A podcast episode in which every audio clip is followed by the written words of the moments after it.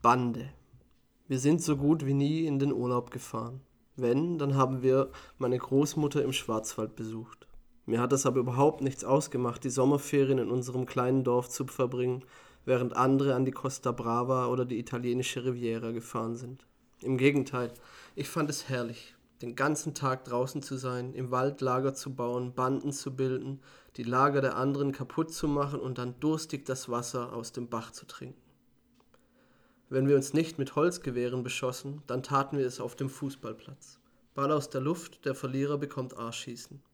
Der Verlierer stand eigentlich auch immer schon vor dem Spiel fest. Es traf meist den dicken Jungen mit den dicken Lippen, den abstehenden Ohren und der ständig rutschenden Hose. Schon damals gab es zwei Positionen, die der Ungerechten, die den Ball weiter vorlegen wollten als eigentlich abgemacht, um den armen, knienden und sein Gesäß in die Höhe reckenden Fettsack noch wuchtiger abzustrafen, und die anderen, die Gerechten, die sich für den beleibten Jungen einsetzten und eine solche Ungerechtigkeit nicht dulden wollten. Das führte nicht selten zu einer deftigen Prügelei, und das Resultat zerrissene T-Shirts, kaputte Brillen und eine Menge Ärger zu Hause.